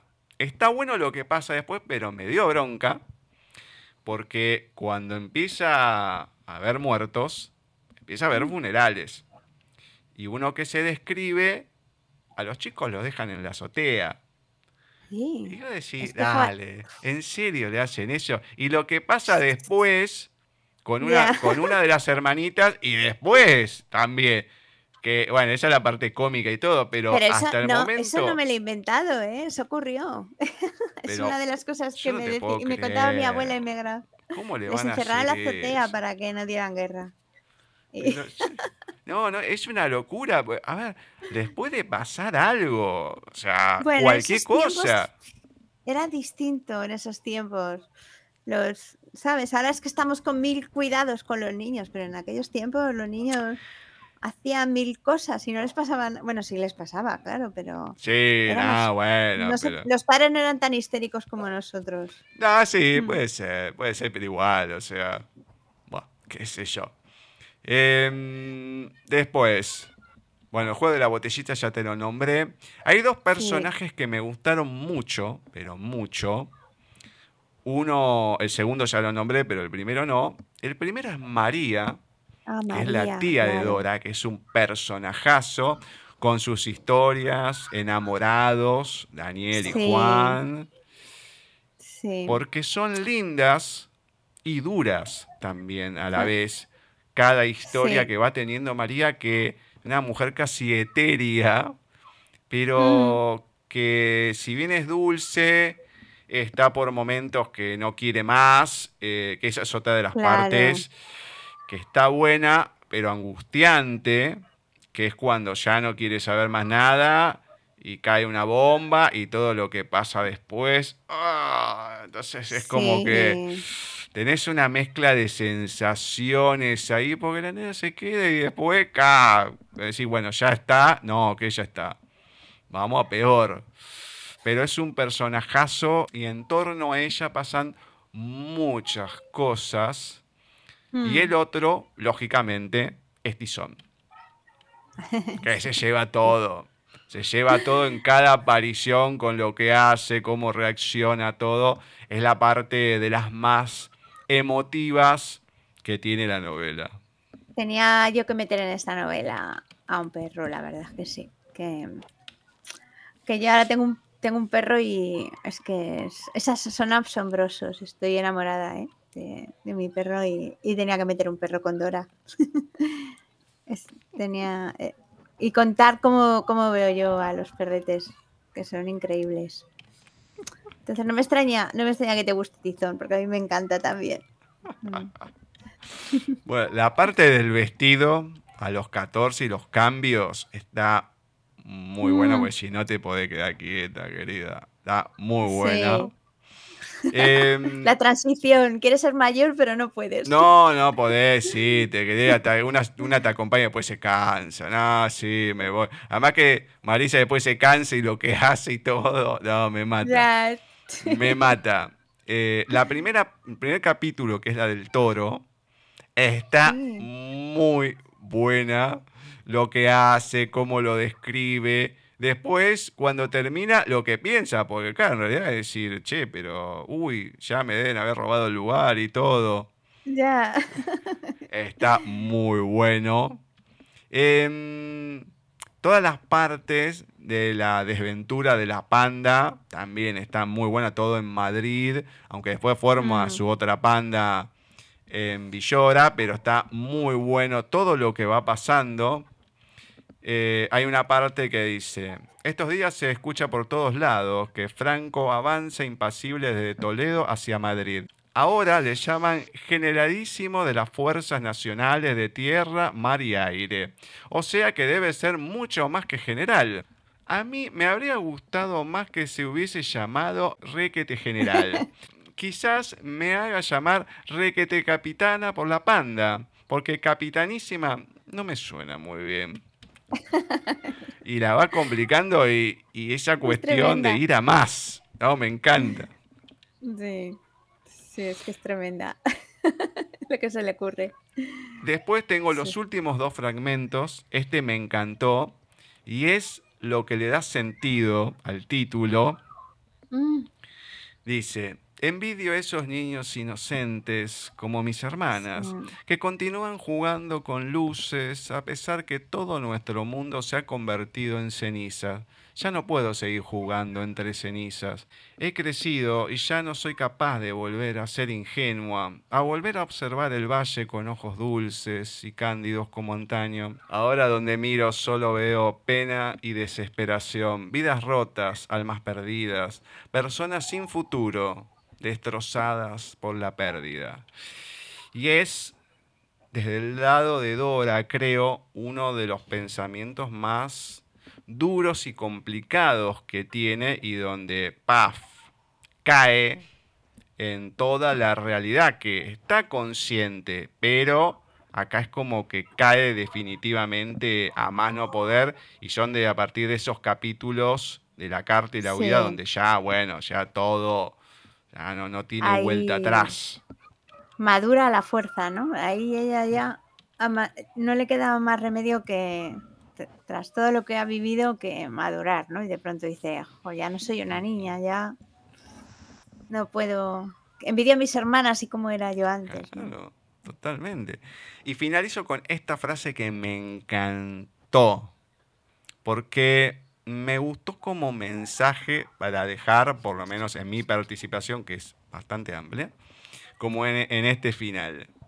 Jugamos a hacernos cabañas con cerdas y troncos secos y caídos, donde yo imagino que es mi hogar, donde vivo en paz con mi marido y mis hijos. Solo que luego llegan los chicos diciendo que son soldados y a pesar de nuestras quejas las destruyen. Así es la guerra, nos dicen, y yo reconozco que así es, muerte y destrucción. Y si bien no es la parte más linda, es la más gráfica y me parece que es la que mm, pinta en lo que es el libro porque tiene la inocencia, el juego y la realidad más cruda y absoluta que se vivió en ese momento, ¿no? Desde el lado del niño, de cómo lo ve, pero que dice que al fin y al cabo sí, es, es así, es muerte y destrucción, no hay otra. Es verdad. Así es, sí. Los niños lo vieron claro, ¿eh? Claro, no, no, no, totalmente. Porque uno lo hace como juego. Y esto, ¿sabes por qué lo marqué también? Acá a finales de los 80, nosotros, bueno, veníamos de. Yo, era chico, pero una, la última dictadura que hubo finalizó supuestamente. Creo que pasó ahí como cuando murió Franco en el 75, que se extendió más o menos 10 mm. años más.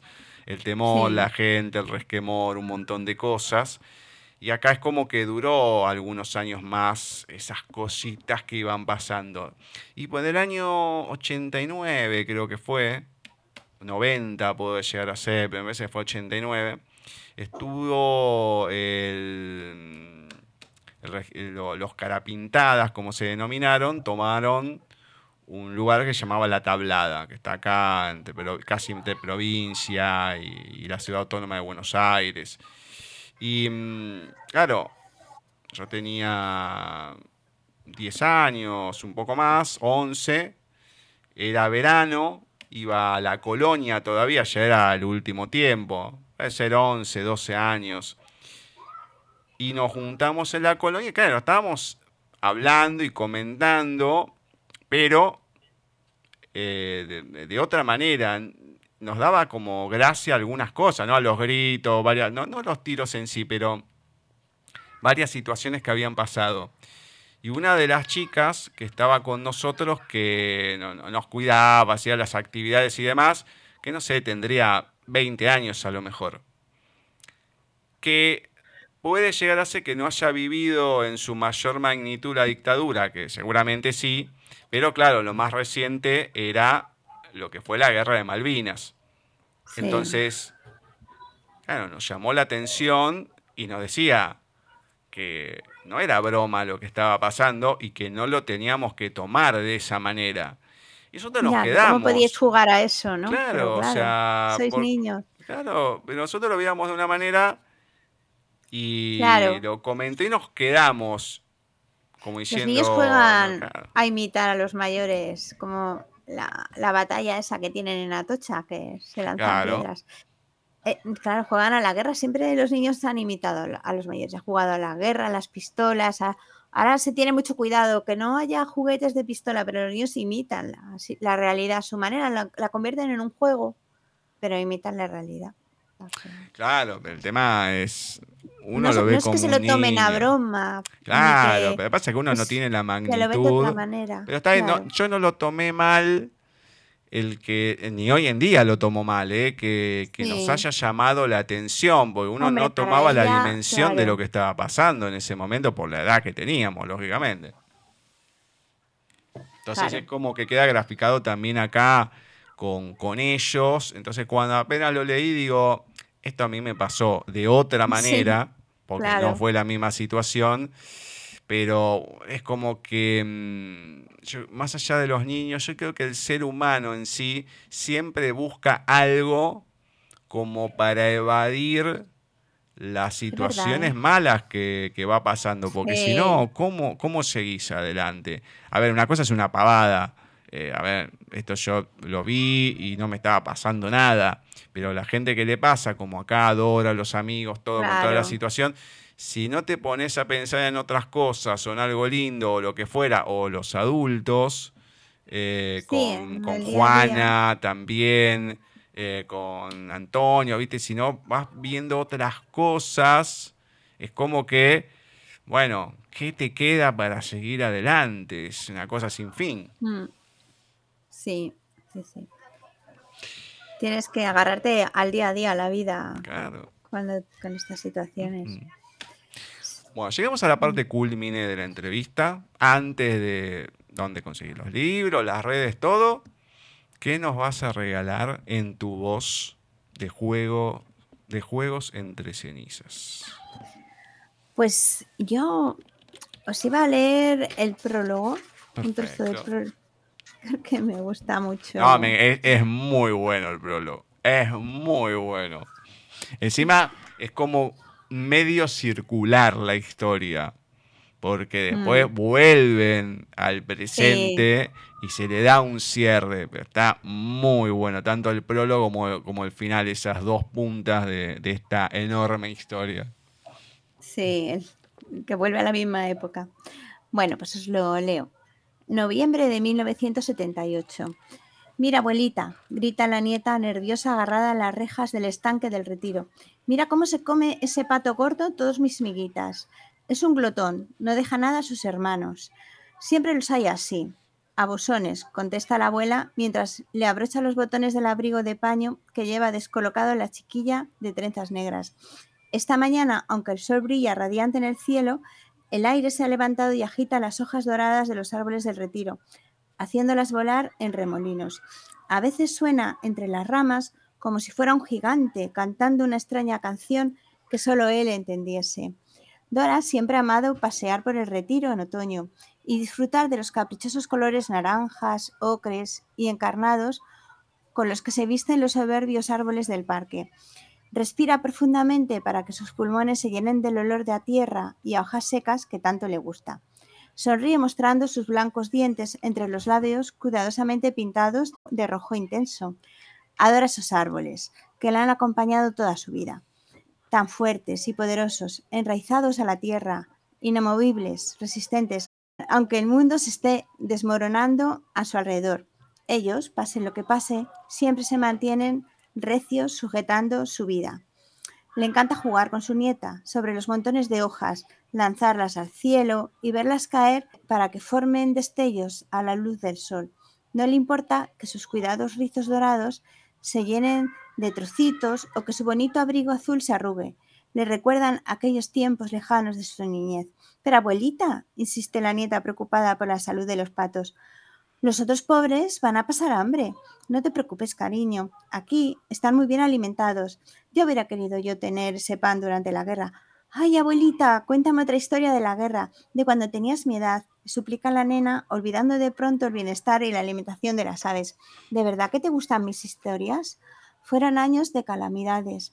Ahora, con el paso del tiempo, te das cuenta de lo mucho que perdimos todos. Sí, me gusta muchísimo pasear contigo que me hables de cuando eras pequeña como yo y lo que hacías con tus amigos. Tú eras la jefa, ¿verdad? Algún día serás tú la que me traigas al retiro. Yo seré viejecita y estaré muy arrugadita y encogidita. Me tendrás que ayudar a caminar y me llevarás de tu brazo. Entonces serás tú la que me cuente las aventuras de tu propia vida.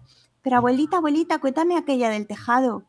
Pero mi niña, si las he escuchado mil veces, contesta la abuela con una radiante sonrisa en el rostro, iluminado por el sol.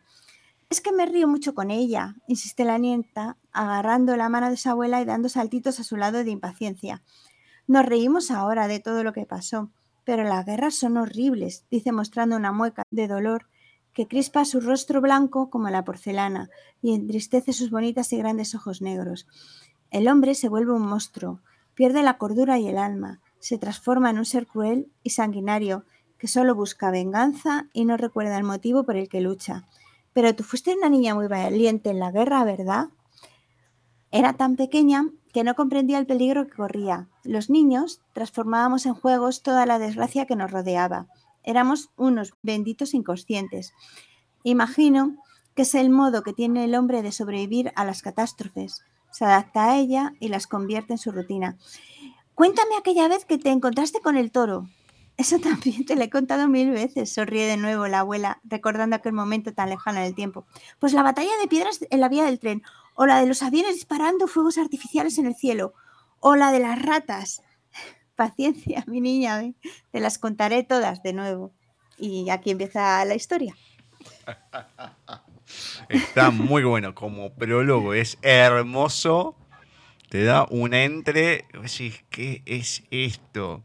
Porque empezar de esa manera es genial. Además que después el otro empieza ya, ¡paf! directamente ahí con la fila y todo. No, no, es muy, muy bueno ese ente para que la gente pueda entender ciertas cosas y bueno, como, digamos, como fue armado, vamos a decirlo, ¿no? El origen de todo y después lo que va a venir.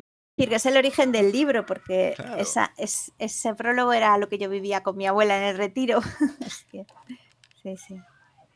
No, no, no, es hermoso poder vivirlo de esa manera, porque lamentablemente mucha gente no lo ha podido vivir. El tema de, mm. estar con los abuelos, a veces ni siquiera con los padres. Pero mm, el poder vivirlo de esa manera y con esa felicidad de uno y el otro es algo único. Yo siempre pienso, mm, a ver, mi mamá falleció a los 61 años, mi ahijada más grande tenía 6 años. La que le seguía, tres. después vinieron tres más, que no los pudo ni conocer porque, bueno, falleció de cáncer. y muchas veces te cuentan, más que nada mi otra hijada, que es la primera de mi otro hermano, bueno, o sea, que obviamente le hubiese gustado conocerla, vivir ciertas cosas y demás. Y es como que no solamente a ella le queda ese vacío, si a uno, sino a uno le queda esa angustia que no, no, no pudieron disfrutar una de la otra. Pues no solamente es ella, sino también mi vieja, que a ella no la pudo disfrutar a la nieta y que no pudo tener otro tipo de, vida y situaciones. Entonces, con cada cosa que uno va leyendo, te va rememorando eh, otras cosas, lo que siempre digo, esa memoria emotiva que tiene uno, y siempre te, se te van moviendo cosas por dentro.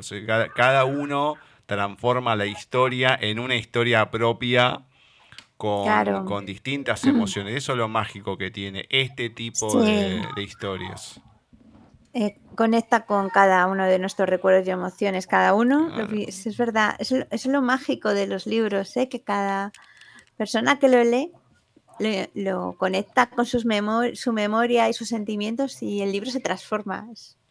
Es, increíble, la verdad, es muy bonito. Mm. Bueno, coméntame la gente dónde encuentra tus libros y dónde te encuentra a vos también, las redes, el blog, todo. Sí, bueno, yo tengo, un, eh, tengo una página en Facebook que es Susana Aguilera Sa, eh, bueno, donde voy publicando eh, relatos y todo lo voy contando un poco las cosas que me interesan, las cosas que me pasan. Eh, sabes que bueno comento también bueno cómo avanzo los libros lo que documento un poco voy compartiendo no compartiendo mi aventura literaria con todos los que me siguen en la página. Y luego em, me podéis, si me podéis encontrar, también tengo una página en Amazon, si buscáis Susana Aguilera Sánchez, salgo con la página donde pone mis libros y todas las cosas. Eh, y luego tengo un blog que es Susana Aguilera al Día. La verdad es que eh, no sé exactamente el nombre te lo, ahora te lo busco y te lo digo, porque se llama así, pero no exactamente, no sé si exactamente es una Aguilera del día, pero bueno, creo que sí. Em, y luego eh, Susana Aguilera también está en Twitter, eh, también en Instagram, Susana Aguilera Sánchez, y en, y en TikTok también estoy. Ahora últimamente me he metido en TikTok, así que me podéis encontrar incluso ahí, aunque estoy cogiendo, aún no sé. Esa ha sido una cosa de una, de una compañera escritora, una poeta con la que voy de feria que está un poco loca, que es muy simpática y muy alegre y muy maja y, me ha convencido. y ahí estoy.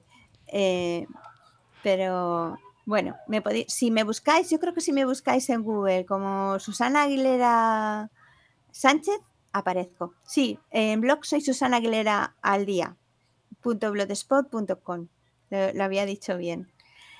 Y, y, luego mis libros, pues es que yo no sé, ¿en Argentina hay casa del libro o no? No, no, no, pero igual de manera internacional siempre hay lugares que ah. se pueden conseguir. Bueno, en Amazon están, es que en España, por ejemplo, se pueden encargar ya las librerías o me lo pueden pedir a mí. Y, y bueno, y, lo mando también dedicado o eso, encargarlos en librerías o en Amazon digitalmente o en papel. Eh, bueno, así se pueden adquirir si, os interesa. Contactar conmigo y vemos cómo, cómo los podéis conseguir. Siempre me encanta, me encanta que la gente me escriba y me cuente y contacte y me pregunte lo que sea. Yo me encanta hablar con, con, con todos los que me siguen y se interesan. La verdad es que me hace muchísima ilusión que lo hagan. Está muy bueno. Que, se pueda, que pueda haber esa retribución, ese feedback con la gente es muy bueno y, es importante porque también no solamente la valoración de lo que uno ha hecho, que alimenta un poco el ego, ¿no? Pero también es el tema de decir, ay, le está llegando a alguien. Entonces eso da otra satisfacción también, que lo que uno haga, por lo menos a alguien le esté llegando sí, es verdad, ¿eh? porque yo escribo porque me gusta, ¿no? Pero luego llega el punto de, compartir el libro y abrirlo al público, ¿no? Y es como, yo por lo menos lo paso fatal, ¿no? Porque no sé si mi libro llegará, no llegará, lo leerán, no leerán, fracasará, me da muchísima pena.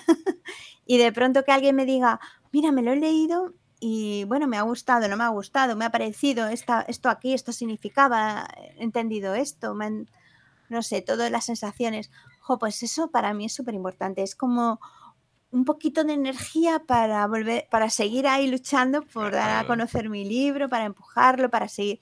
Porque es verdad que cuando te, como que te, ilusionas tanto, tanto con un libro, ¿no? Y las expectativas crecen de manera incontrolada, luego te metes un batacazo, ¿no? Luego la desilusión, ¿no? Es muy grande porque Claro, esto es muy, hay muchísima gente escribiendo, hay tantísimo, es muy difícil, ¿no? Llegar, sobre todo eh, el mundo digital es muy, muy frío.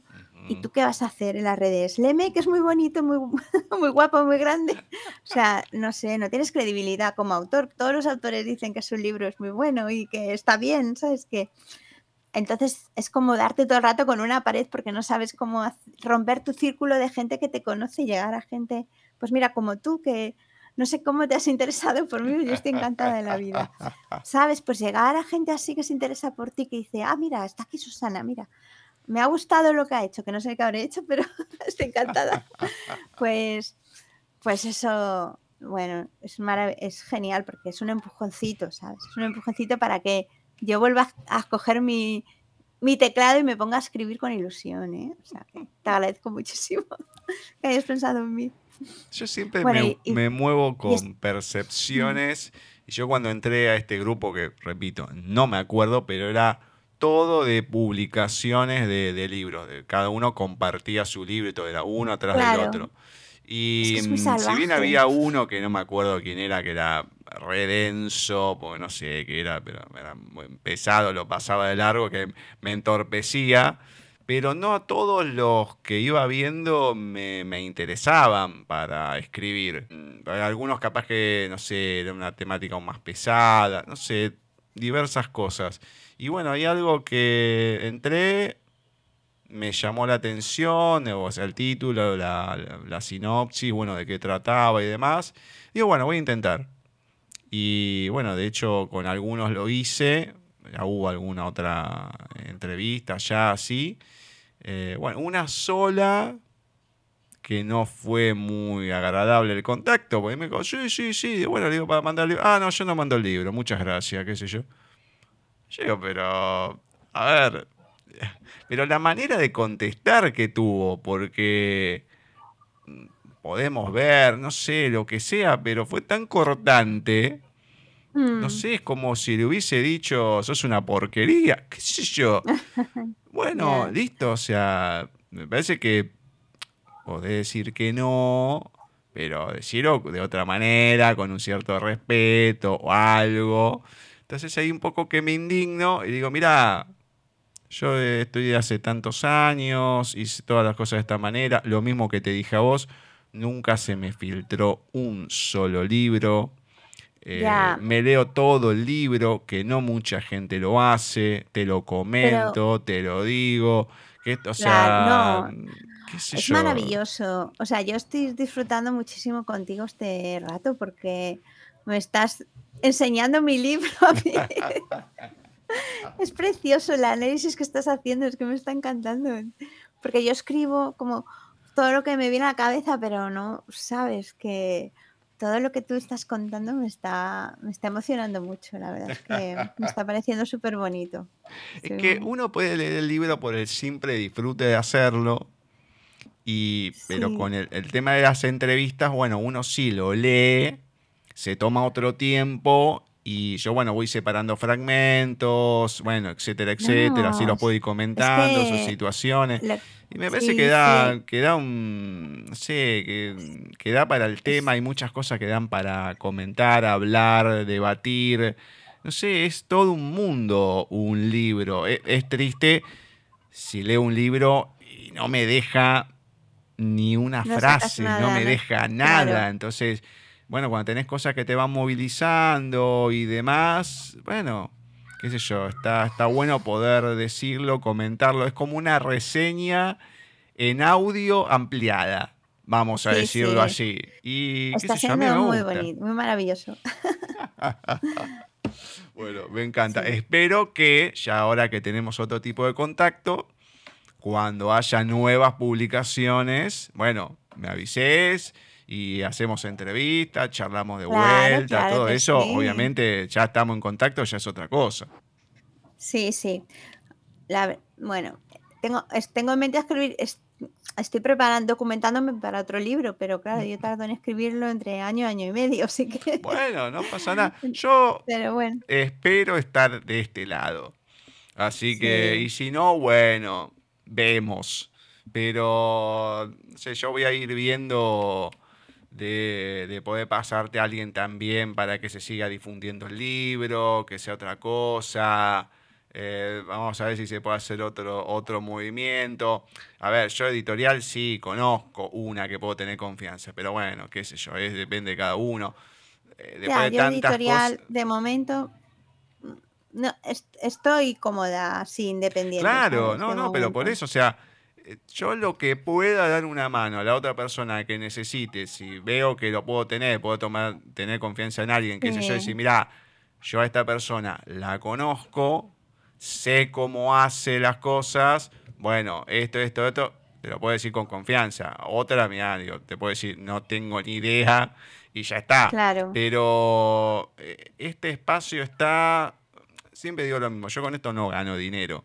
Entonces, el lugar está para apoyar a la persona, para difundir y sobre todo, si la persona me está dando algo que es muy importante, como es tiempo, bueno, tiene que valer la pena, o sea, me tengo que leer el libro, se lo tengo que comentar y si puedo ayudar en algo, bueno, genial, bienvenido. Así que sabés que desde este lado todo lo que se pueda hacer y demás, bueno, descontalo Mm. que, que está hecho.